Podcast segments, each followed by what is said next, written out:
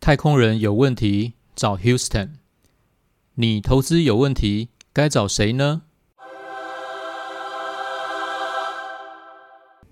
大家好，我是张三投资人，我是鼠哥，欢迎收听今天的华头讲股堂。前一阵子呢，零股这部分开放了台湾的零股在盘中可以做交易。我们想今天利用一些时间跟大家来谈一下零股这件事情。来，鼠哥，零股我相信很多投资朋友也已经蛮熟悉，而且大家其实最近媒体都在谈零股这件事情。我简单跟大家讲，我们今天跟大家谈的零股，一定跟你想的不一样。怎么样不一样？我自己觉得呢，是那个金山万里那种零股嘛？哎，最好不要，因为反 反正现在七月过了，大家不用太担心。现在秋冬季节，我觉得零股啊，我觉得它是可以一个成为翻转世代的一种新型投资。听起来有没有很厉害？有好像蛮厉害，蛮厉。害。为什么讲翻转世代？当然这个东，有两种方向哎、往下翻还是往上翻？哎，好了，我觉得对现在年轻人来说，你再往下翻的机会也没有，因为你都已经到十八层了嘛。怎么翻应该都是往上翻。我相信这这个东西大家一定没有想到这一点。我觉得简单讲就是，为什么它可以翻转时代？现在年轻人就觉得说，你的薪水很低，就二十二 k 嘛，啊，问题是房价很高，嗯生活消费水准也比以前高。嗯，那你比你的前一代，可能三四十岁的，你可能你现在你的物价更高，问题是你的起薪没有什么涨，那你再比你的上上一代，一定更惨。嗯那你要借由什么东西？除了你当你自己本业，你工作要很努力之外，嗯另外一块大家都讲投资，问题是说、投资你有没有办法真正赚到钱？现在零股这个东西，为什么我觉得是个翻转时代的一个新投资？我觉得就是因为零股你比较好入手，你只要投资的心态跟方法正确的话，他一定有机会帮你翻转这个整个年轻的世代。你觉得说有世代不公的问题？我觉得这个东西是年轻人，你有机会借着除了你本业的工作之外，你借由投资的话，你有机会来翻转你的人生。那最近的一个零股，因为其实台湾零股的交易已经很长一段时间嘛，零股在最近十月底这一次的调整之后变成盘中，那你觉得盘后跟盘中它两个的差别在在于哪里？其实基本上没什么差别，最大的差别就是你交易方便了嘛。以前的零股是盘后，你一点半之后，就是应该我记得没错的话，应该一点半，可能一点三十五分之后，你开始才开始可以预约下单，然后等到最后两点二十五分的时候开始撮撮合准备要集合竞价，嗯就一次而已，就两点半一翻两瞪眼，嗯嗯。就当天一次成交，对。等于说你只有那一次交易的机会。对。问题是你现在盘中零股的话，你多了非常多的次数，是等于说几乎是说你想要进去，你随时都可以进去。嗯。那当然它也有限制，说你是用现现价，不能用市价。啊，嗯。其实你基本上大家想买东西都是买低卖高嘛，那基本上不会有人想要说我用涨停价、用市价去冲。那你现在你可以很方便去买到它，那代表说你除了本身它的第一个它门槛不高，第二个是交易制度会让你买的更方便。那当然这是鼓励你去买。我也知道说这个东西为什么可以成为一个翻转世代性投资。我我简单讲好了，这东西其实很多人讲过，但是我可以用一个很简单的方式让大家听得比较清楚。假设你今天是个二十岁的年轻人，嗯你每个月你可能你薪水不高，你可能只能存个几千块。问题是说，你比一些三四十岁的已经工作一段时间，薪水比你高，你有一个好处就是说，因为你比他年轻，你可以撑得比他久。嗯，时间红利对，嗯大家一定要记住，尤其是年轻人这个时代，你们真的要趁早投资。这个东西是你可能会觉得说，听到好像老掉老掉一样。问题是说你不这么做的话，其实你会，你你可以赢在起跑点的东西，就是你早点投资，因为你没有人家的三四十岁工作一二十年的人的薪水那么高，他们可能可以存的比你多。你没有的话，你可能就是我存的钱少。问题我我比较早投资。我举例来说哈，比如说你现在二十岁，我们有有一个法则叫七二法则。假设你现在一年，其实大盘平均保守的话，这一二十年来平均年复合的报酬率大概有七到十趴左右。保守我就算七趴好了。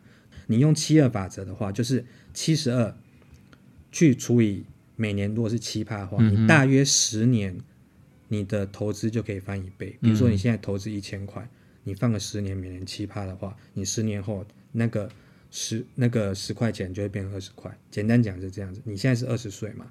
你想一下，你等于是你放十块钱，比如说你一路存到你六十岁退休好了，你中间你可以经过四次的翻倍，就是二的四次方啊。对，就是你你的十块钱可以呃乘以二乘以二乘以二乘以二，等于是乘了十六倍，嗯嗯，对不对？相对来说，如果你今天是个年纪你已经到中年，你是四十岁才开始存的话，你要怎么样可以存到一百六十块？因为你只剩下二十年，你你的资产只能翻倍两次，等于乘以二再乘以二，那就代表说你每一次你要拿四十块钱出来。可能你今天你是年轻的，你二十岁就出来的话，嗯，你只要一次拿十块钱，所以年轻人啊，这就是你们的优势啦。你们优势就是你们现在钱少没关系，问题是我时间多啊，我早点拿出来投资的话，三四十岁的人他们钱赚比你多，甚至四五十岁的人钱赚比你多。问题是他们要达到跟你一样投资复利的效果，他们要拿出来钱其实是比较多。他要拿出比较多的钱，而且他的投资报酬率也要比你高，才能达到一样的效果。对，对没有错。所以为什么说这是个翻转时代性投资？因为零股本身就是要让你的投资门槛降得比较低嘛。所以你用这个方式的话，既然现在有这个交易制度，让你买零股比较方便的话，我觉得，我觉得年轻人们你们可以好好的利用这样的投资方式。因为前一阵子啊，我在那个讨论股票的一些网站上面，我看到大家对于台湾开放零股这件事情蛮负面。对因为大家都认为说，哎，这个是要在高点把这些股票倒给散户。那我我的想法我不是这样的觉得，因为我觉得其实是因为台湾它先用了一千股来做一张的这种交易单位的设定。嗯，其实如果交易过陆股或交易过港股或交易过美股的人都知道，其实他们是用一百张或者是用零股的单位做交易，特别是美股。对，对啊，你看那个亚马逊三千多块，美金哦，美金哦，三千多块美金换台币用三十块换的话，大概将近快十万哦。十万，对，呃，一股十万哦，所以它其实是没有在一千张一千张交易的，它其实一定是零股交易。所以越应该是说，台湾慢慢走向一个成熟市场的时候，零股变成盘中交易，这个本来就是应该做的事情。嗯，因为让零股投资人也是一个比较公平的一种交易方式嘛。但是这个产生一个问题，就是网络上有人在讨论说，那我的手续费比我零股的价钱怎么比？你你明白我意思吗？就是说我我成交一股，结果我可能付的手续费比我那个一股还要来得高。你我知道，你你觉得这个部分你怎么看？我知道张三的意思。我相信这也是很多投资人心里想的问题。我给大家一个简单一个数字啊，如果大家手上有笔的话，或是你就记一下，手上刚好没没有笔、欸，没关系我我帮你拿一支，我帮你拿一支。拿一支嘛，好，没有，我直接咬手指，用用写书就可以。那你只能写，你就只能写一句话写到两个字，那个血就流光了。手续费这个东西，其实你只要记一个数字的，叫做一万四千零三十五元，一四零三五。我帮大家算过，因为你现在买股票，你的手续费就单买一次啦，就买或卖都各抽一次，叫千分之一点四二五的这个比例。嗯那有些券商它单笔最低要收你手续费，就是要收二十块。嗯那你要怎么样才能划算？那比如说我买一个一个一股一百块，啊你北猴啊，我就要付二十块，我等于手续费变二十趴。欸对，可问题是，所以你再反反过来去回算的话，你要怎么样是让你那二十块效用极大化？就是你至少买到一万四千零三十五元，那它的千分之一点四二五就是二十块钱。你可能会想说，问题是我每个月我就存个几千块，那我拿不出一万四千多。其实有个方式很简单是，比如说你可以存几个月再一次买。嗯嗯你不要忘了，就是即便是它有这个门槛，一万四千多块，也总比你现之前领股没那么方便的时候，你一次买一张台积电，它要四十万，你更买不起嘛。嗯，所以领股还是要让你，它还是让你的交易的方便性跟门槛的确是有降低。对，第二个是说，有些券商其实它有呃比较佛心一点的话，嗯它最低手续费给你收一块钱，就是说，你当然你你成交不管多少，即使没有到那么高的金额，它就是按你的金额去算。这有一些券商我觉得还不错，所以大家自己可以去，因为我我不会去帮个别的券商做广告，可是的确有不少券商是，它手续费最低就一块啊，那你就很简单了，你千分之一点四五等于是说你只要就是交易个几百块，其实那些手续费大概就是按照你的千分之一点四五去收，所以还是有些券商你可以去找它的手续费。不会说一定要单笔收到二十块钱的，这个东西大家可以去自己去留意一下。这个蛮不错的哈，因为其实二十块钱也没有说到很多啦，只是说如果你已经算出那个一四零三五元的话，对，等于是说你投资一次一笔，如果超过一四零三五，其实就手续费就有优势。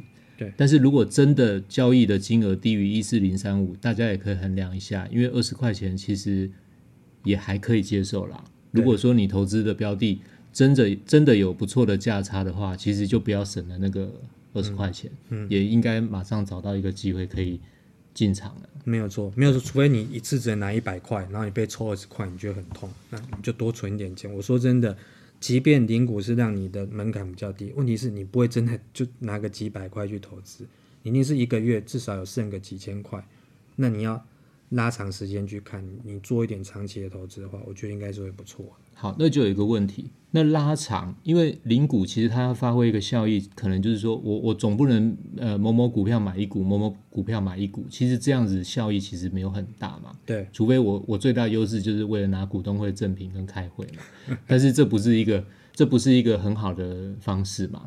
所以最好方式应该是说，我选了一个很好的标的之后，然后我不停的去像巴菲特滚雪球这样去滚它。对，那所以我就会有一个问题，就是那我同一档股票，我慢慢每个月每个月买，那这是不是又回到了定期定额的观念？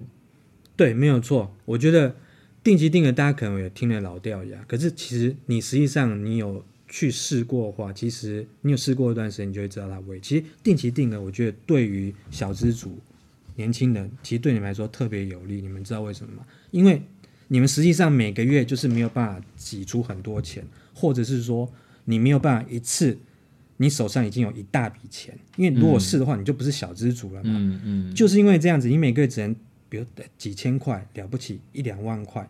那你要长期的话，其实定期定额是个很好的方式。我简单举个例子啊，今天有一档股票，比如它股价一百块，嗯，那好，你这个月你就买它一股，你每个月拿一百块出来，你这个月是买一股，对，因为它一百块，对。万一它下个月不幸跌到五十块，因为大家觉得啊，现在台股很高嘛，好，假设发生什么黑天鹅状况，股市大跌，跟二零零八金融海啸一样，二零零八年就是跌超过一半啊，比如说。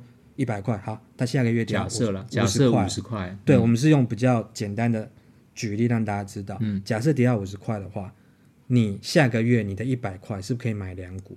嗯，那一般人会想要说，我一次是买一百块，另外一次是买五十块，你会觉得说，嗯，我平均成本就七十五块，我要等它从五十块涨回七十五块，我要涨五十趴，好累，要等好久。嗯，错，嗯，不对，嗯，定期定额好处就是，你有发觉你两个月你买两百块。对，就是一百一百，对，这样子。你以为你平均成本是七十五？不对，因为你这两个月你总共买了三股。第一个月一百块，因为它价格一百，所以买一股。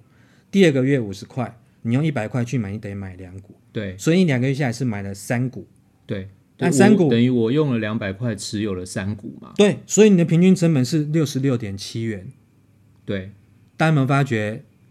大概有点概念。定期定额，它到底它的优势是什么？就是基本上你买到比较稳健的标的，就是它不要倒了。就简单讲，它不要下市。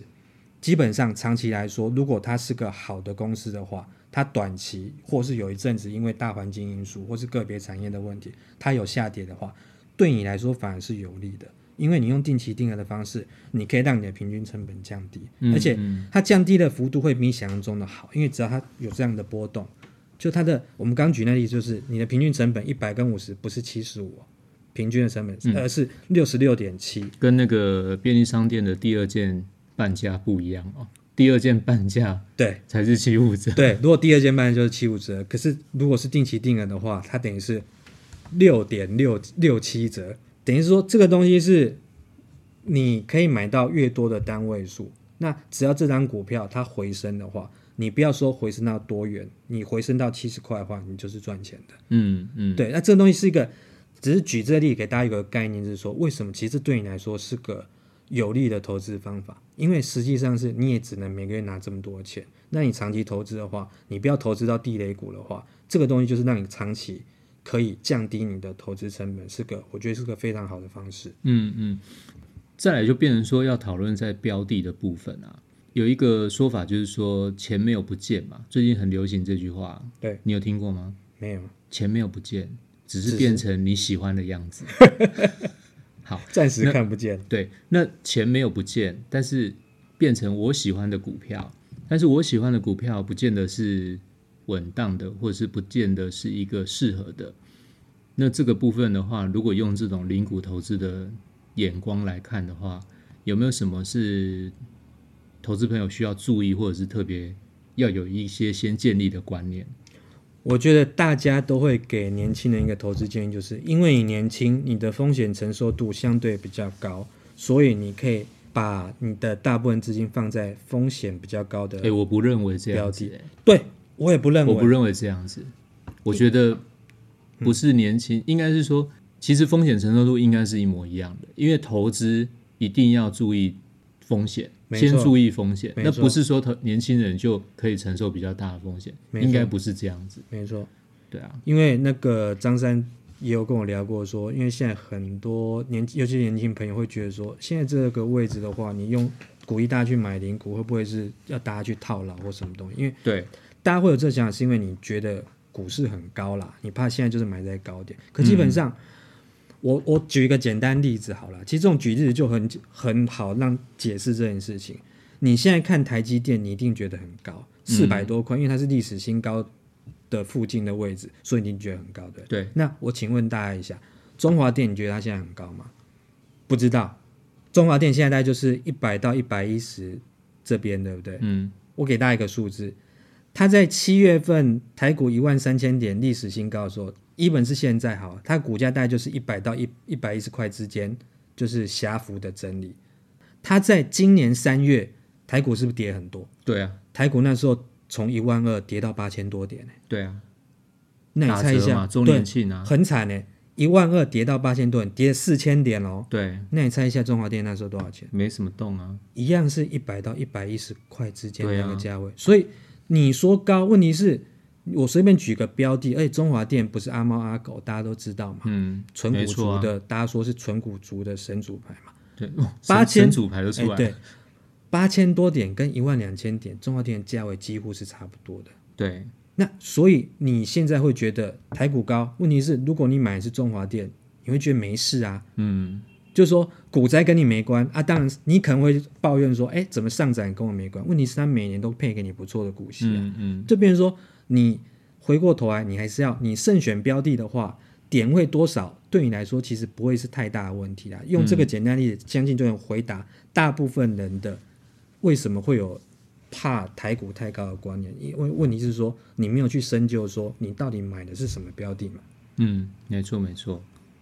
所以应该这样子来讲，就是说，我去选的标的应该不会说太大的差异，但是重点是，如果用零股的方式，就是要在一档标的上面不停的去做定期定额，那而且要把时间投资时间拉长嘛，对不对？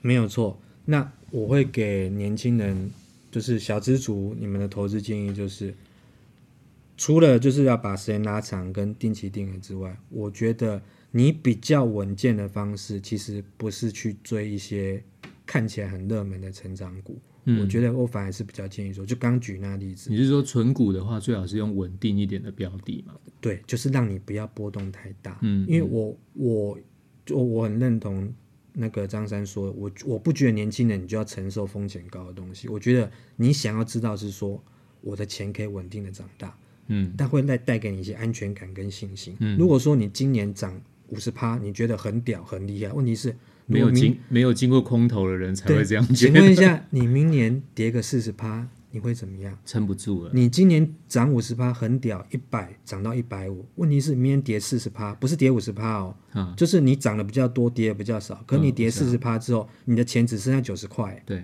然后终你从100就会终身离开股市这样。如果很多人你还去做信用债或是放大你的杠杆，例如说你去买选择权，或是你甚至你去买权证，其实那些高杠杆的东西，我反而不会很建议年轻人，你为了要赚快钱，然后跑去买这种高杠杆的东西，我反而回过头来，我觉得零股反而是因为你买就零股，实实在在的股票，你也没有杠杆，你反而买比较稳健的股票，甚至你选比较稳健的标的的话，你随着时间拉长的话，你慢慢就会看到你的钱在增加。举例来讲，刚刚讲的中华电每年就配给你四块多，对，即便你股价没有涨，股灾来它也不会跌。那你会觉得说，哎，股股市反弹它也没有涨，问题是它每年都配给你四块多啊，嗯嗯嗯。等于都填息了嘛，嗯等于那就是你的报酬率啊，也比定存好多啦，没错也比你买储蓄险好多啦，没错没错。而且你有钱开始，而且你有开始有一些正成长，就有点像巴菲特投资观念，就是你没有赔钱，嗯。你没有赔钱，你开始赚钱，嗯你的钱越滚越多，你当然会对你的整个投资你会越来越有信心，而且就是我们最后还是口口播音跟大家说，真的重点其实比较不是你买谁，其实应该是说你买的是一个你的投资的风格，你买的就是我是建议说你不要买波动太大的，你买相对比较稳健。例如我刚刚跟大家举例那一类的防御型的股票，我不是说大家一定要只能买中华电，防御型的股票，大家其实 Google 一下都会知道说哪些类型。嗯嗯，你可以，因为你现在零股你选择多，你可以多选选个几档去搭配也可以，或甚至你直接买 ETF，其实也可以啦，因为 ETF 等于是分散的。嗯，嗯但是当然，ETF 它的波动还是会比中华电大一点。问题是 ETF 你不用担心它会倒啊嗯，ETF 一次几十档股票，即便有一档变成壁纸，其他还有几十档来救它嘛。嗯嗯，等于是说，你买这些相对比较稳健的标的的话，对你把它拉长时间的话，说真的，你要赔钱，我觉得都非常的困难。好，这让我想到一件事情哦，就是像我小朋友很喜欢逛宝雅，但是宝雅从我们认识它到现在涨非常多吧？对，没有错。今天有这个领股的机会，其实可以让小朋友尝试看看去做保雅的股东，即便买个一股两股也可以。那以后带他去的时候，也可以告诉他，哎、这是你投资的公司。嗯，这种信心跟刚刚那个鼠哥讲的投资品味就不一样。即使是一股也叫股东啊，没错，对啊，所以以后在保雅做消费，那种姿态跟想法就不一样，完全提升了。没错，没错出手也会比较大方嘛。哎哎，对了对了。我是你们股东哦。对对对，爸爸妈妈也会比较开心。这样，OK，这就是零股的一个大致上的观念跟一些想法。那我们今天跟大家就分享到这边。我们是华头讲股堂，我是张三投资人。我是鼠哥，如果有任何的意见，也欢迎跟我们做后续的分享。那我们就下回见喽，拜拜。拜拜。